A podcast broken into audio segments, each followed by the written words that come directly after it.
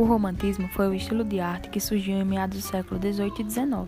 Em geral, as obras românticas trazem marcas de ascensão aos valores da burguesia naquela época. O movimento romântico tinha representação em diversos países, assim como no Brasil, que teve início como marco inicial após a publicação de um livro chamado Suspiros Poéticos e Saudades, de Gonçalves de Magalhães, em 1836. Temos vários autores que fizeram parte desse movimento, como Goethe, Victor Hugo, Lorde, Almeida e Camilo Castelo Branco.